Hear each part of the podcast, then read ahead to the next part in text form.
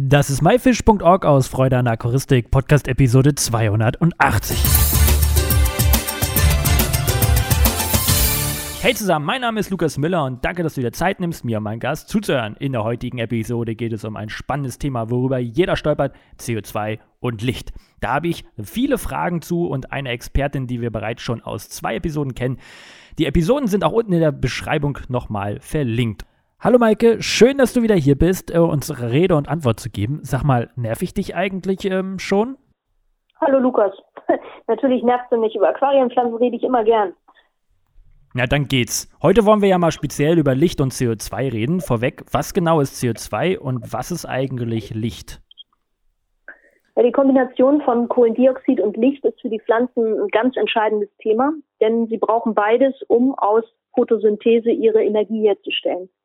Pflanzen sind ja die einzigen, abgesehen von ein paar Bakterien, die einzigen Lebewesen, die in der Lage ist, aus mineralischen Stoffen und der Energie der Sonne organisches Material und organische Energie in Form von, von Zucker und Stärke und so weiter herzustellen. Und das ist eben etwas, das funktioniert nur, wenn genügend Licht vorhanden ist und wenn genügend Kohlendioxid vorhanden ist, dass die Photosynthese vernünftig funktioniert. Gleichzeitig ähm, steuert das Licht aber auch bei den Pflanzen die Hormonbildung und sorgt zum Beispiel dafür, dass sie Schwimmblätter oder Blüten bilden. Das heißt, äh, Licht ist nicht nur aus dem Grunde wichtig für Pflanzen. Ähm, wozu benötigen wir denn jetzt speziell CO2? CO2 ist für die Pflanze notwendig. Der, der, Kohlenstoff aus dem CO2, den benutzt die Pflanze, um daraus Zucker und Stärke aufzubauen. Daraus besteht im Prinzip ihre, ihr gesamter Körper, ihre Pflanzenmasse besteht aus diesem Kohlenstoff, den sie aus dem Kohlendioxid gewinnt. Das heißt, es ist ein Hauptnährstoff für die Pflanze. Okay, also unsere Pflanzen benötigen es. Wenn ich jetzt in den Fachhandel gehe, finde ich dort CO2-Flaschen und Bio-CO2. Ist da ein Unterschied? Äh, gibt es da, was ist besser? Ist das beides das gleiche? Also was das CO2 betrifft, ist es das gleiche. Also das CO2 selber unterscheidet sich nicht, egal ob ich es aus einer Druckflasche nehme oder ob ich die selber herstelle oder von, von Hefepilzen herstellen lasse in einer biologischen Produktion. Der Unterschied ist die ähm, Effektivität, sage ich jetzt mal. Wenn ich eine große Druckflasche habe, wo eine gewisse Menge an CO2 drin ist, brauche ich den Hahn nur aufdrehen und es kommt je nachdem, wie ich meine mein Hähnchen einstelle oder meinen mein Flipper oder meinen Diffusor oder was auch immer ich verwende. Das ähm, kann ich sehr gesteuert immer gleichmäßig CO2 ins Aquarium einbringen. Wenn ich eine biologische Gärung mache, wenn ich äh, aus Zucker und ähm, Hefe zum Beispiel selber ein, ein Gärmedium herstelle, das CO2 produziert, dann ist am Anfang die CO2-Produktion stark und die lässt dann immer mehr nach, bis es dann nichts mehr aus der Flasche rauskommt, wenn ich es über diese Bio-CO2 selber produziere. Das heißt, die Versorgung ist nicht gleichmäßig. Die Qualität des Kohlendioxids ist aber dieselbe. Das macht für die Pflanze keinen Unterschied. Welche CO2-Anlage soll ich denn verwenden und sollte ich überhaupt eine CO2-Anlage verwenden? CO2, Kohlendioxid, ist für die Pflanze zwar unverzichtbar, aber wenn es nicht da ist, wächst die Pflanze nur nicht mehr. Das heißt, es verursacht keine Mangelsymptome, wenn ich kein CO2 im Aquarium habe. Wenn ich nicht regelmäßig oder ständig jede Woche meine Pflanzen stark zurückschneiden möchte und jede Menge Pflanzenmasse aus dem Aquarium nehmen möchte, wenn ich kein starkes Pflanzenwachstum brauche, um das Wasser zu klären, um Stickstoff und Phosphat aus dem Wasser zu bekommen, dann kann ich auf eine CO2-Anlage in der Regel verzichten. Es muss nicht an jedem kleinen Aquarium eine CO2-Anlage sein. Das ist nicht notwendig. Wenn ich allerdings bestimmte Ziele verfolge, wenn ich bestimmte Moose zum Beispiel wie ein, ein Physidens fontanus oder andere Pflanzen halten möchte, die bestimmte Voraussetzungen haben müssen, dann ist eine CO2-Anlage von Vorteil. Wenn ich eine äh, Rotala macrandra zum Beispiel habe, das, das Ding hat ähm, einen ganz merkwürdigen deutschen Namen, dichtmänniger, dichtmännige Rotala heißt das, äh, ein gutes Stück auf Deutsch. Also Rotala macrandra ist da schon fast ein bisschen besser. Ähm, die Pflanze braucht weiches bis mittelhartes Wasser. Und wenn ich einen zu hohen pH-Wert habe oder meine Wasserhärte ein bisschen zu hoch ist, dann hat die Pflanze nicht genügend freies CO2, um gut zu wachsen. Wenn ich diese Pflanze kultivieren möchte, obwohl die Bedingungen eben nicht ganz optimal sind, dann bräuchte ich für diese Pflanze die CO2-Anlage. Ich könnte mich natürlich auch entscheiden, einfach eine andere Pflanze zu nehmen. Aber da ist eben die Frage, des, des Brauchens und Wollens und Müssens. Diese Pflanze würde jetzt zum Beispiel im Mittelhafen des harten Wasser ohne eine CO2-Anlage einfach nicht wachsen. Das heißt, dort würde ich sie dann brauchen. Kann ich denn zu viel CO2 auch in meinem Aquarium haben? Zu viel CO2 schadet eher den Fischen als den Pflanzen. Für Pflanzen reichen aber beispielsweise für die meisten, sage ich jetzt mal, ein CO2-Gehalt von 15 Milligramm pro Liter Wasser aus. Mehr ist normalerweise nicht notwendig. Es gibt Ausnahmen, es gibt Pflanzen, schnell wachsende, lichthungrige Stängelpflanzen, die auch mal 20, 25 oder 30 Milligramm haben wollen. Aber das, was man normalerweise im Aquarium kultiviert, wenn man Fischaquarianer ist, ähm, braucht eigentlich nicht mehr CO2. Zu viel also es gibt, wenn man in der atmosphärischen Luft, wenn man mit Gewächshäusern arbeitet, kann das sein, dass man CO2-Schäden an Blättern verursacht. Aber das sind schon Konzentrationen. Ich glaube, die kann man im Aquarium nicht erreichen, ohne die Fische zu töten. Okay. Ähm, wenn ich eine CO2-Anlage betreibe, brauche ich denn auch Flüssigdünger dazu oder könnte ich auch nur das Aquarium mit CO2 betreiben, damit die Pflanzen wachsen? Das würde ich nicht empfehlen, denn in dem Moment, in dem ich ausreichend Licht und CO2 habe, wird die Pflanze dazu angeregt, möglichst schnell möglichst viel Masse zu bilden. Und dann muss von den anderen Nährstoffen, von den Mikronährstoffen und Makronährstoffen ausreichend da sein, damit die Pflanze wächst. Das heißt, wenn ich mit viel Licht und viel CO2 das Wachstum meiner Pflanzen beschleunige, ist es sehr wahrscheinlich, dass ich auch regelmäßig werde düngen müssen. Und je mehr Licht und je mehr CO2 ich drauf tue, desto mehr Dünger werde ich auch benötigen. Jetzt hast du das Thema Licht nochmal angesprochen. Pflanzen brauchen ja Licht, das hast du ja auch schon gesagt. Aber braucht man da spezielles Licht oder kann ich da auch einfach eine Schreibtischlampe dafür nutzen? Das ist jetzt eine Glaubensfrage und das, ich kann eigentlich hier jetzt kaum eine richtige Antwort geben. Ähm, Hans-Georg Kramer, der ja der, der Pflanzenpapst ist, wenn es um schnell wachsende Stängelpflanzen und um viel Licht ist, ähm, der hat mir mal bescheinigt, dass ich Schweinestallbeleuchtung benutze für meine Aquarienpflanzen. Ich benutze nämlich einfach rein weiße Neonröhren beziehungsweise mittlerweile ähm, rein weiße LEDs.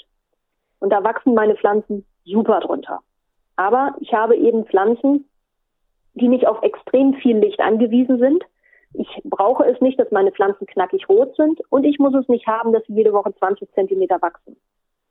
Wenn ich ähm, spezielle Weichwasserpflanzen mit ganz feinfiedrigen Blättern habe und die sollen auch noch quietschig rot sein, dann macht es Sinn, zumindest eine spezielle Pflanzenleuchte mit dazu zu schalten ähm, und auf eine ausreichende Lichtstärke zu achten. Also die Lichtstärke und die äh, Beleuchtungsdauer sind nach meinem Wissen wichtiger als eine spezielle Lampe mit einer speziellen Lichtfarbe zu verwenden. Wie lang sollte denn so eine Beleuchtungsdauer sein? Hm. Also Standardmäßig bei den meisten Aquarienpflanzen sind 10 bis 11 Stunden eigentlich ausreichend. Gibt aber auch Pflanzen, die, das habe ich eingangs ja schon mal erwähnt, Pflanzen reagieren auch mit ihrem Hormonhaushalt auf Pflanzen, auf, auf Licht. Und ähm, es gibt Pflanzen, die, wenn die Tageslänge zu kurz ist, anfangen Schwimmblätter zu bilden und anfangen zu blühen. Und es gibt Pflanzen, die anfangen zu blühen, wenn die Tageslänge zu lang ist oder Schwimmblätter bilden oder aus dem Wasser rauswachsen, wenn die Tage zu lang sind. Also je nachdem, was ich für eine Pflanzen habe und ich das will oder nicht will, müsste ich die Tageslänge anpassen. Wenn die Lichtstärke ausreichend ist, reichen aber elf bis zwölf Stunden eigentlich aus, um die Pflanzen ausreichend mit Energie zu versorgen. Brauchen denn alle Pflanzen Licht und äh, ja, CO2 ist jetzt äh, aus der Frage gestellt, aber Licht? Oder wachsen auch Pflanzen bei Keimlicht? Ähm, bei Licht, bei der Lichtstärke ist es ganz wichtig, dass der sogenannte Kompensationspunkt erreicht wird. Pflanzen atmen genau wie Menschen auch, indem sie ähm, Zucker mit Hilfe von, von Sauerstoff in den Zellen verbrennen und dann auch CO2 abgeben. Gleichzeitig können sie durch die Photosynthese aber auch den umgekehrten Weg machen. Und jetzt ist es wichtig, dass die Lichtstärke, die die Pflanze bekommt, ausreicht, um mindestens genauso viel Zucker wieder zu produzieren, wie sie durch ihre eigene Zellatmung verbraucht.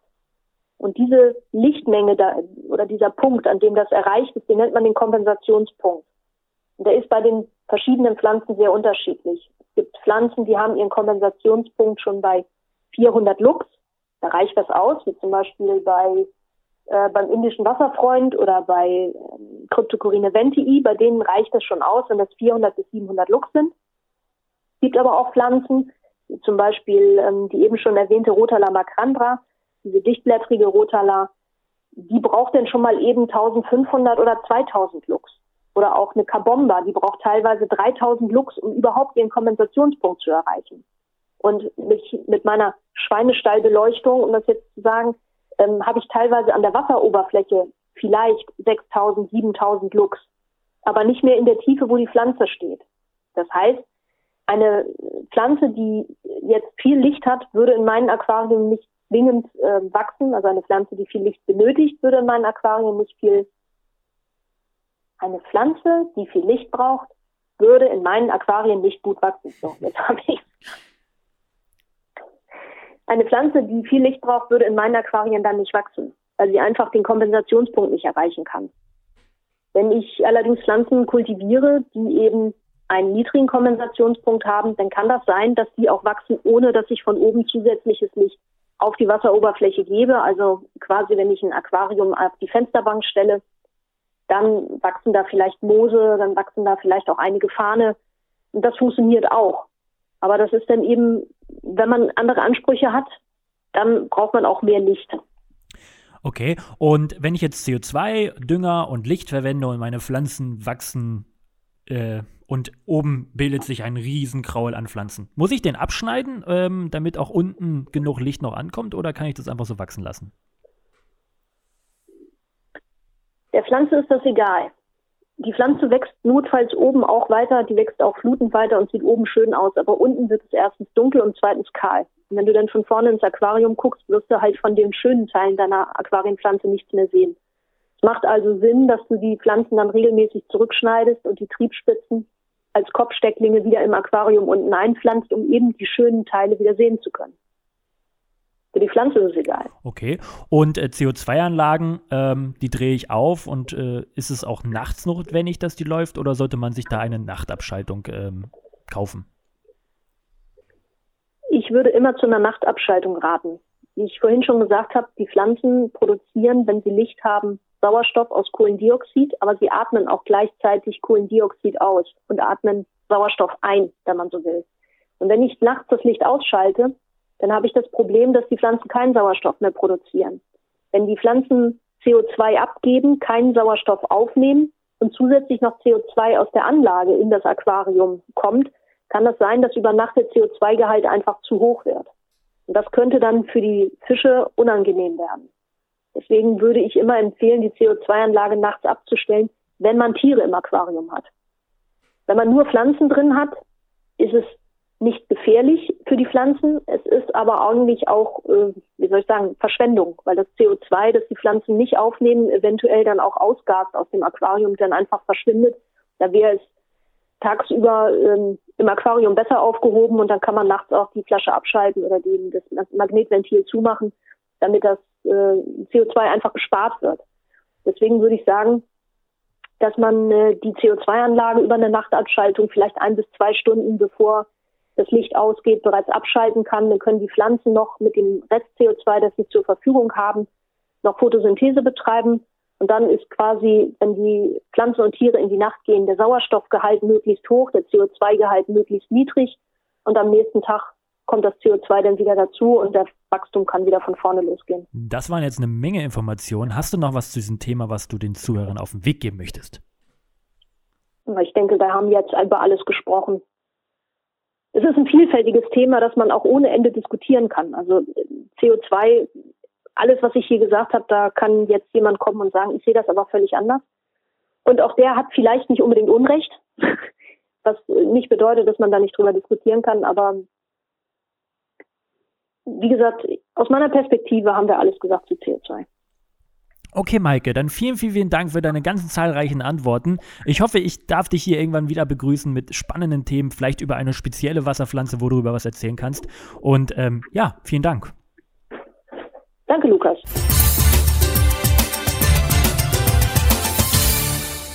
Das war myfish.org aus Freude an Aquaristik. Danke, dass du dir Zeit genommen hast, dir diesen anzuhören. Ich hoffe, du konntest einige Informationen aus dieser Episode mitnehmen. Alle weiteren Infos zu dieser Episode mit Bildern und Links findest du wie immer unter www.my-fish.org slash Episode 280. Wir hören uns nächsten Freitag wieder. Danke und tschüss, euer Lukas.